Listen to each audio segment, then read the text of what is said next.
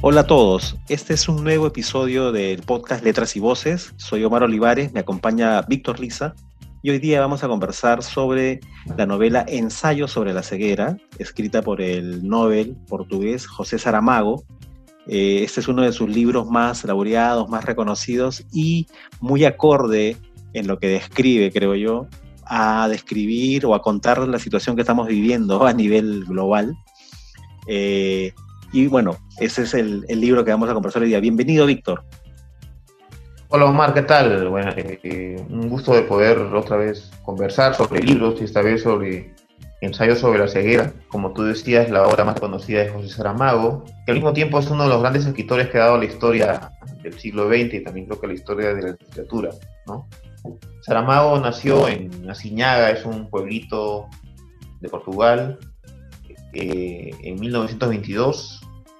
Eh, trabajó mucho tiempo como obrero, pero después se vinculó al mundo de las letras, fue autodidacta y a partir de los años 80 eh, comienza una carrera literaria bastante buena, con reconocimientos, y llega a ganar el Premio Nobel de Literatura en el año 1998, ¿no? Sí. A raíz de varias obras, pero sobre todo por ensayos sobre la ceguera. Y era comunista, era ateo y tenía una visión pesimista del mundo, pero al mismo tiempo crítica con la esperanza de que se podían cambiar algunas cosas. Y Ensayos sobre la ceguera es una de esas obras en la cual eh, pone esas situaciones límites para el mundo para que pueda haber algún cambio.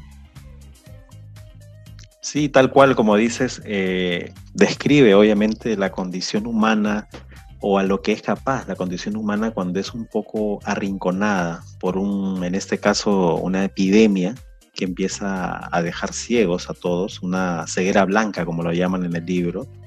Y bueno, un poco, como dices tú, ¿no? lo que describe es cómo el hombre va perdiendo la condición que actualmente tiene, ¿no? La condición de civismo, del respeto, del vivir en sociedad para dar paso a un, mundo de caos, de violencia, donde prevalece más que nada eh, esta, esta, ley, esta ley del más fuerte, ¿no? del que más puede, de los grupos que prevalecen eh, en la opresión sobre los más débiles.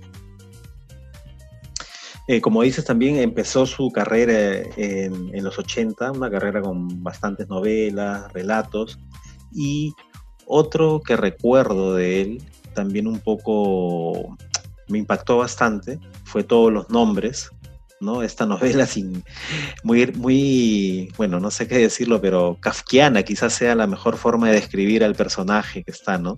Pero bueno, no nos salgamos de ensayos sobre la ceguera. Eh, solamente para, puntualizar, este libro describe una epidemia, como decía, que acaece obviamente sobre la ciudad, una de las ciudades de Portugal, donde todo el mundo de pronto empieza a quedarse ciego y nadie logra encontrar la explicación, pero en el transcurso del libro van a darse o se describen una serie de detalles sobre cómo más allá del quedarse ciegos, más allá de la epidemia, como el, ser humano es prácticamente, es como que viviese al filo, ¿no? Al filo de, de entrar en el caos, en la violencia. No sé qué opinas tú al respecto de esto. Sí, como tú dices, eh, es una novela que retrata eh, una sociedad que está deshumanizada, y en la cual eh, ante una epidemia se muestra como tal, ¿no? en el sentido de que cada uno actúa con una especie de tal vez de quien pueda, ¿no? y en la cual también se, digamos, se buscan a veces culpables, ¿no? Para poder ejercer poder, ¿no? Esta novela comienza, digamos, su argumento con, con la aparición de la epidemia, ¿no? Digamos, en una ciudad normal, digamos, occidental, tradicional, donde todos hacen sus cosas cotidianamente y de pronto comienza una epidemia de ceguera, ¿no? en la cual nadie sabe cómo se origina, nadie sabe cómo comenzó, y de pronto un taxista se queda ciego, de pronto una trabajadora sexual se queda ciega, de pronto un, médico se queda ciego, entonces varios comienzan a quedarse ciegos, ¿no? Y solamente una mujer, que es justamente la esposa de este médico, de este oftalmólogo, queda con la vista y es la encargada de en un momento comenzar a guiar a todos los que están en esa situación. Sí, tal cual como señalas, y es muy, no sé, hay que decirlo, ¿no? O sea, los, digamos, o sea, en la novela va a describir un montón de personajes, que también hay algo que detallar de esto para el lector que se quiera aventurar sobre ensayo sobre la ceguera de Saramago. No hay nombres, ¿no? No hay ningún nombre de los personajes. La forma en que está narrada también es muy peculiar porque los diálogos están insertos en un solo párrafo separados por comas que si es, es, un poco, no es muy complicado de seguirle el rastro a quién está diciendo qué, pero al menor parpadeo te puedes eh, un poco desentender de quién está diciendo, ¿no? Porque como no hay nombres, o sea, él no describe nombres, sino que él empieza a decir el doctor, el ciego, el otro, el tal, no es un poquito más difícil seguir el paso, pero eh, me parece que se deja leer muy bien. Lo que quería resaltar era de esto, él toma como que cinco personajes principales, ¿no? Y es muy, para mí es muy curioso. Uno, como dices, el señor, que es el primer caso, que está manejando en su auto y se queda ciego. El segundo caso, eh, o el segundo personaje que toma es al ladrón, que precisamente, bueno, interactúa con el primer afectado. El, el otro que sigue es el médico, la mujer del médico que tiene un papel preponderante, ¿no? un papel principal, protagónico en la novela, y es muy curioso, ¿no? Porque selecciona a una trabajadora sexual y a un niño, ¿no? Al niño, bueno, a ratos va a perder un poco presencia, protagonismo, pero me parece este, necesario conversar, necesario comentar, no sé si qué, puedes decir de esta selección, ¿no? digamos de los cinco, como que cinco personajes principales que van a desarrollar y describir y cada uno además representa como una vertiente de lo que le pasa a la sociedad en este, en este caos, en este plan de violencia. No sé cómo lo ves tú al respecto. Sí, tengo la coincidencia contigo en que justo escoge personajes claves y que me parece que son representativos de la sociedad, ¿no? el primero es el, taxista o la persona que conduce, que va en la ciudad en un automóvil.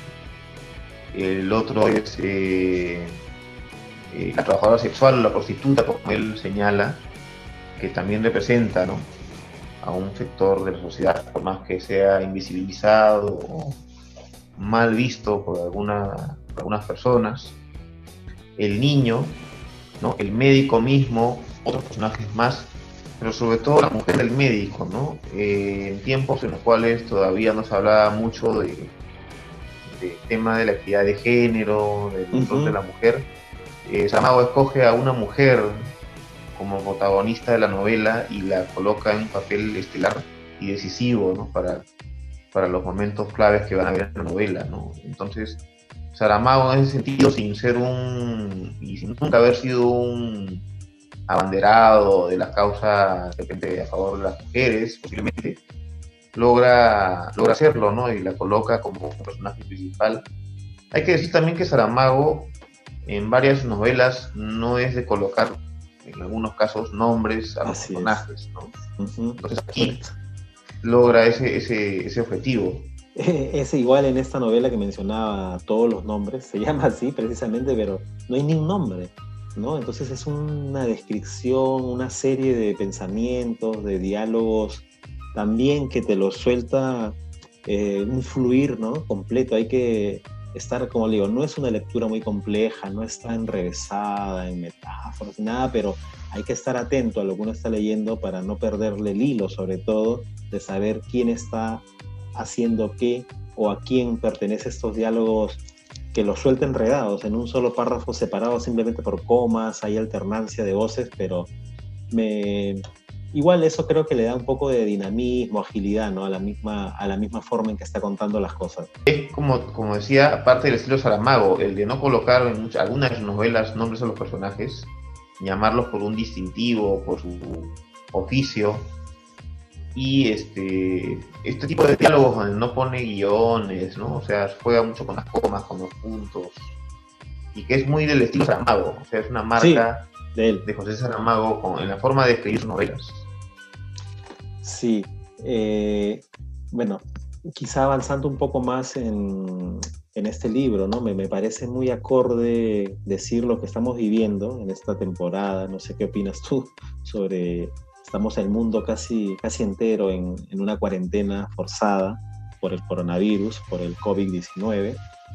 Y me hace pensar a mí el leer, el haber vuelto a releer, ¿no? el haber releído esta novela en, en la necesidad para, para, vivir en un orden, ¿no? Porque, o sea, una vez que las autoridades sanitarias de Portugal se dan cuenta de que hay un brote de una epidemia, optan por encerrar a, digamos, los primeros infectados y luego ir poniéndolos en el mismo lugar a todos los infectados en un manicomio que está, asumo yo, abandonado.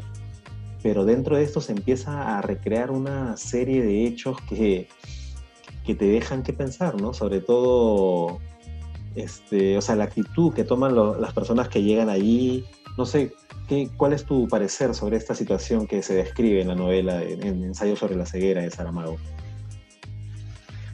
Eh, yo, veo ahí muchos parecidos con la situación actual, ¿no? Eh, hay una epidemia, eh, los gobiernos toman medidas, o el gobierno en este caso, y opta por aislar a los que están infectados. Los pone en manicomio, me parece, si mal no recuerdo, por falta de espacio o de un espacio adecuado para poder tenerlos.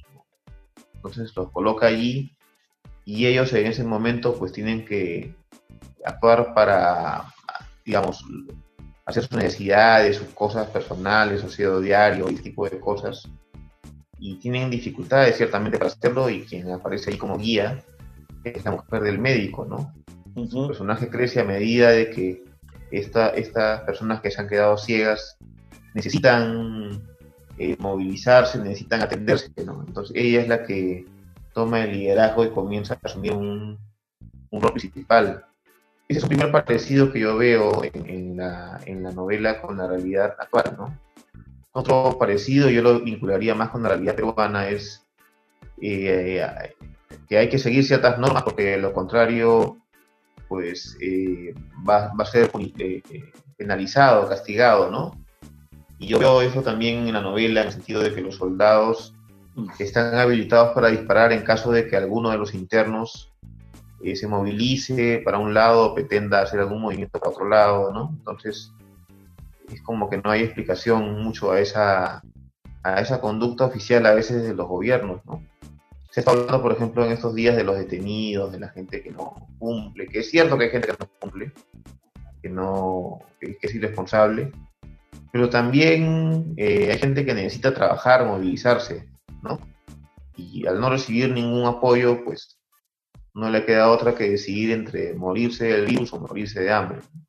Y claro. prefieren lo primero y lo segundo, bueno, lo que salga. Sí, es este, esta situación que comentas, ¿no? De los, el, encargo que reciben los militares y cómo, cómo llevan el encargo lejos de lo, que, de lo que se les ordena, ¿no? Ya lo ponen en un extremo de ser un sálvese quien pueda. Y entonces a cualquiera que intente escapar del manicomio, y dicho sea de paso, los que están allí no ven, lo matan, ¿no? Le disparan y los matan. A cualquiera que se acerca hacia sus camiones, hacia sus bases, a pesar de que les dicen que no, igual tienen ellos, este, toman la decisión de matar gente.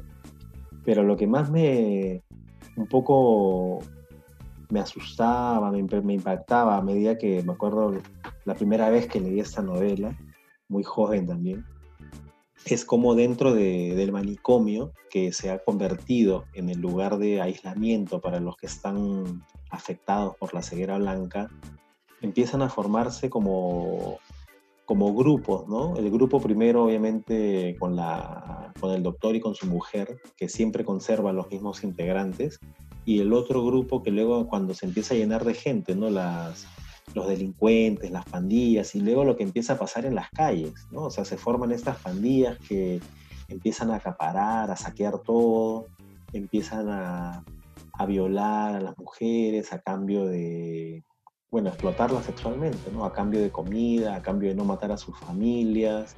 Es un caos total y en corto rato, ¿no? O sea, por lo que no habla mucho, o sea, no te da una temporalidad en, el del en el que está transcurriendo, pero por la forma en que desarrolla, te puedes dar cuenta que no es mucho el tiempo que pasa desde el primer caso hasta que la ausencia de un orden, de una autoridad este, gubernamental, no sé cuál sea la figura adecuada, pero ante la ausencia de esto y ante los militares en un extremo encerrados y dispuestos a matar al que se les acerque, la sociedad sucumbe, ¿no? Entra al caos y la violencia y entra en la lógica de la ley del más fuerte.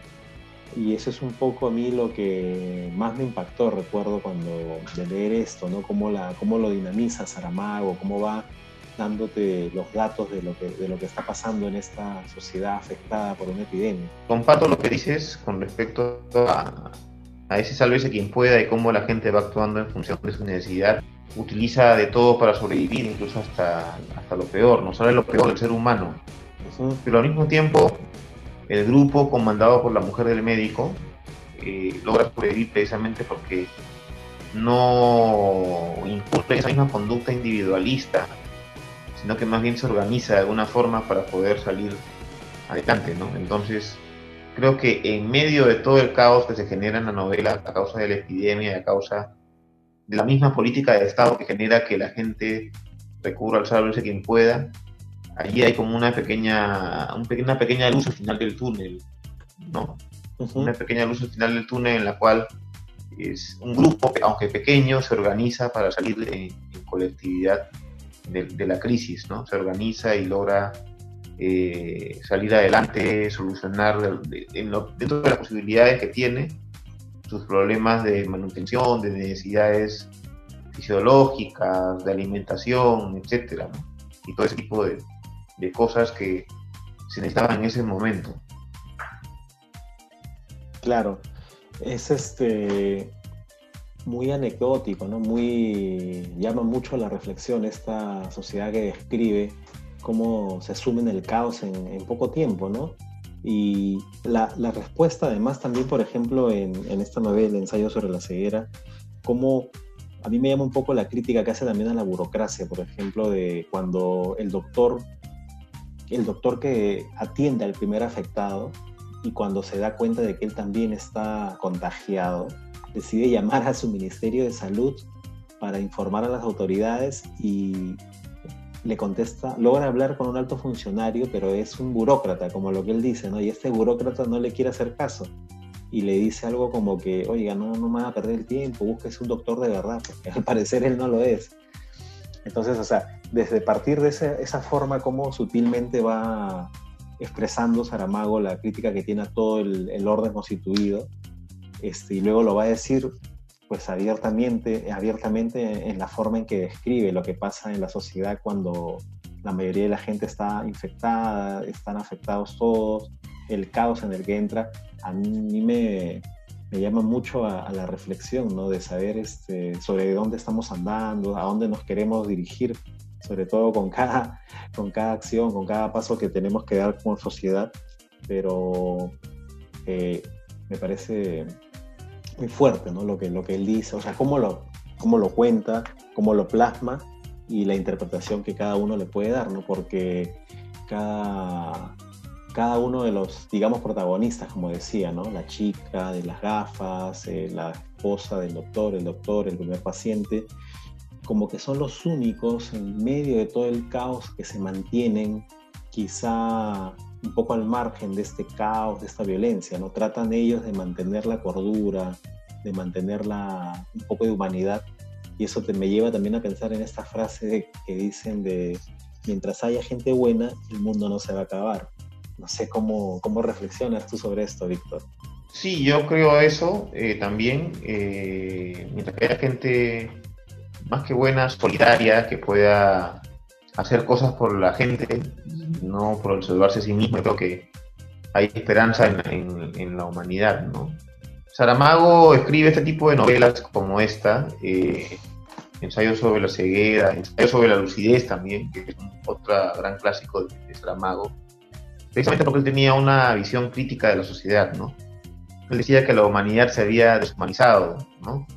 Era crítico del sistema, del neoliberalismo, y creo que con estas novelas él trataba de eh, poner a la humanidad en situaciones límites para ver si en esas situaciones límites podría sobrevivir o podría cambiar lo que estaba pasando en el mundo. Eh, entonces, creo que él se plantea a partir de esas historias eh, situaciones límite en las cuales el ser humano tiene que ingeniárselas para salir adelante. La forma para salir adelante es por medio de un, de, un, digamos, no solamente tener buenas intenciones, ¿no? De trabajar colectivamente, ¿no? trabajar colectivamente, organizadamente para poder salir de la crisis. Yo creo que el aporte de Saramago desde la literatura, por lo menos, ¿no? Sí, es muy importante lo que dices porque precisamente también comparto eso que tú señalas, ¿no? Es una crítica a la deshumanización a la que es expuesto el hombre por el modelo de sociedad consumista en la que vivimos, ¿no? Y eso, por ejemplo, lo ves como muy, muy claro en otra novela de Saramago, no queremos alejarnos, pero hay que mencionar, por ejemplo, La Caverna. La Caverna, sí. Y no sé si has leído de repente El hombre duplicado, donde exactamente describe y detalla lo que tú dices, ¿no? Como una persona, o bueno, dos personas, se mueren en el mar del anonimato, eh, en medio de una sociedad donde, o sea, no eres nadie, ¿no? Estás, este, eres tú, pero en el medio de la sociedad no eres nada. Entonces, me, me, lleva a, esta idea que tú decías, ¿no? De cómo, cómo el, autor hace esta crítica desde su perspectiva, desde su filiación política comunista, para decirnos este, que el mundo en el que estamos viviendo realmente quizá no es tan bueno como creemos, ¿no? Y ahora Ahora, en estos tiempos en que se están hablando de un nuevo cambio, un cambio de paradigma, un cambio de modelo económico, me parece importante reflexionar sobre, sobre esta situación que Saramago describe muy bien en Ensayo sobre la ceguera. Claro, y además eh, en el debate político de estos tiempos, si nos metemos a, un poco a comparar, se está hablando mucho de la vuelta de papel del Estado, ¿no? De, de, la, de la vuelta de papel del Estado para regir un poco a la sociedad, al mundo en épocas de crisis, porque se ha demostrado que la, digamos, la manera del, neoliberalismo, de, lo, privado, no ayuda, ¿no? Entonces, por ejemplo, en países como Francia, España, el Estado ha entrado con todo para salvar la situación y eh, ha copado las clínicas privadas, algunas, en algunos casos las han nacionalizado, ¿no? Eh, Alemania, por ejemplo, si bien eso también tiene un modelo eh, privado, eh, su estado es muy fuerte, entonces han logrado capear el temporal rápidamente, ¿no? Tienen también más recursos, es un país desarrollado, pero principalmente en los países donde hay más estados donde se ha logrado paliar la situación, ¿no? Entonces vuelve al debate público este tema de que el Estado tiene que ser fuerte y que este discurso de que no debe actuar en la economía, ni que más bien todas las cosas las resuelve cada uno por su cuenta y que el sector privado es el que ayuda, queda un poco, un poco débil ante esta coyuntura, por más que salgan unos intelectuales como el mismo Vargas Llosa a decir lo contrario, cuando la realidad más bien está demostrando de que, de que el Estado es el que tiene que volver a tener un rol protagonista, no como en la época después de la Guerra Fría, no como en la época de la Unión Soviética, pero sí con un papel importante, sobre todo en temas como la salud pública, ¿no? Entonces, eso es más o menos lo que está pasando, ¿no? Es, tal cual como dices, ¿no? Y bueno, para redondear un poquito quizá lo que dices y volver al libro, se está hablando de eso, se está hablando del papel que debe tener este, los estados para, el, para la sanidad. Pero esto también me va a llevar a decir algo del libro que vamos a comentar en el próximo episodio de Letras y Voces, que es 1984, donde describe un problema que también ha suscitado la situación que vivimos actualmente en el mundo, que es el estado policial. Pero no quiero decir nada más al respecto para no irnos de ensayo sobre la ceguera de José Saramago.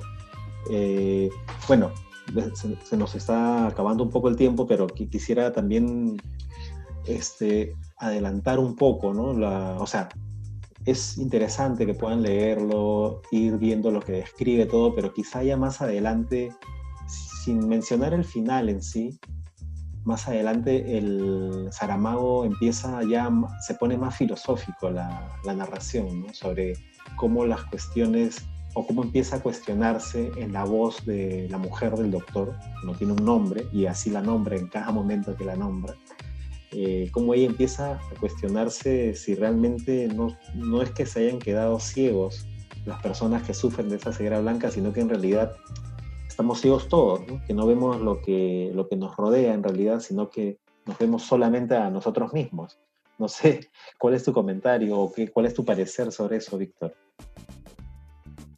Sí, yo creo que de alguna forma esta metáfora funciona, ¿no? Que estamos todos ciegos, ¿no? De alguna forma funciona. Eh, es obviamente que es obvio que, que, en realidad la ceguera no se manifiesta como está en la novela, pero él creo que vincula un poco la ceguera social, ¿no? Efectivamente, eh, también como dice la famosa canción de Torlavo, todo tiene su final y la epidemia de la ceguera se acaba en un momento, ¿no? Se acaba en un momento la epidemia y todos recuperan la vista, ¿no? Todos recuperan la vista y de pronto todo vuelve a la normalidad. De repente ya no es la normalidad de antes de la epidemia, pero sí es la normalidad, ¿no? Y lo que me lleva a pensar de que mucha gente estaba hablando, por ejemplo, del fin del mundo, que el virus nos va a infectar a todos, que todos vamos a morir.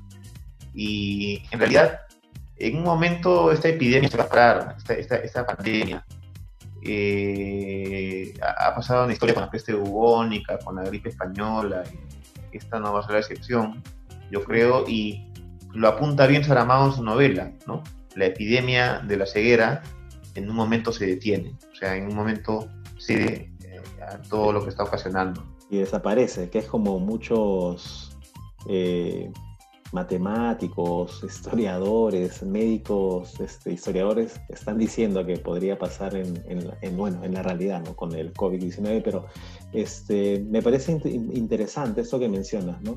Y además quisiera decir, por ejemplo, o sea, otra idea que me, que me venía a la cabeza cuando leía o releía esta novela es eh, un poco lo que describe Saramago, ¿no? Sobre cómo uno ignora, eh, ignora su propia naturaleza en el sentido de no valorar en el, grado realmente importante que tiene el sentido de la vista en general para cualquier cosa hasta que, hasta que se dan cuenta que no la tienen, ¿no? Y empieza el, el acabose, ¿no? O sea, el, acá el último apaga la luz.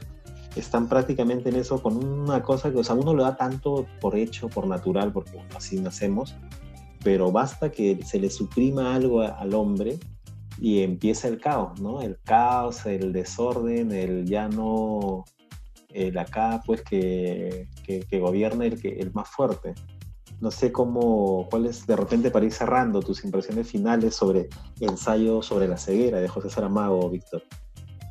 Sí, la, eh, la, gente en esas situaciones pide un liderazgo, alguien que se haga cargo la situación y que ponga orden, que ponga, que ponga un mensaje, ¿no?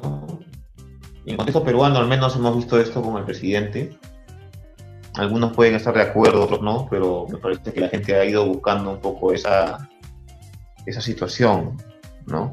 Ahora, yo quería destacar un, un tema que pasó cuando comenzó a expandirse la pandemia en, en Europa, la pandemia esta del coronavirus, que ensayo sobre la ceguera, que es la novela que estamos hablando ahora, se comenzó a vender como pan caliente, ¿no? Mm, eh, eh, en Italia, en España, ¿no? Y me llama la atención porque la gente es como que en épocas de crisis, eh, bueno, en el mundo occidental, ¿no? Se busca, se autoflagela o busca soluciones en los libros o respuestas en todo caso, ¿no? ¿No? Fue como, fue como una cosa que a mí personalmente me llamó mucho la atención. Sí, sí, sí, sí, lo, lo, vi en tus redes sociales que compartías esa noticia. Y es algo que, esto que tú dices, este dato que lleva a lo que dije hace un rato, ¿no? O sea, refleja la ignorancia en la que vive el ser humano de todo, en realidad, por más, o sea, no, no, no quiero salirme de los ensayos de la ceguera, pero, o sea, en este momento que estamos pasando la humanidad entera estamos en una completa oscuridad sobre lo que es el coronavirus. No digo que es el fin del mundo ni que se acabó todo, porque no va a pasar eso, porque ya hemos pasado otras epidemias, hemos superado diversas cosas y además la tecnología, los avances de la tecnología actuales son abismales en relación a la última gran epidemia, por ejemplo, del 1908, ¿no? ¿No? Este, pero, o sea, describe muy bien Saramago, ¿no? La ignorancia en la que vivimos, el, quizá el no sé si desprecio sea la palabra correcta, pero sobre nuestra propia humanidad no la tomamos en cuenta a la hora de vivir, a la hora de relacionarnos.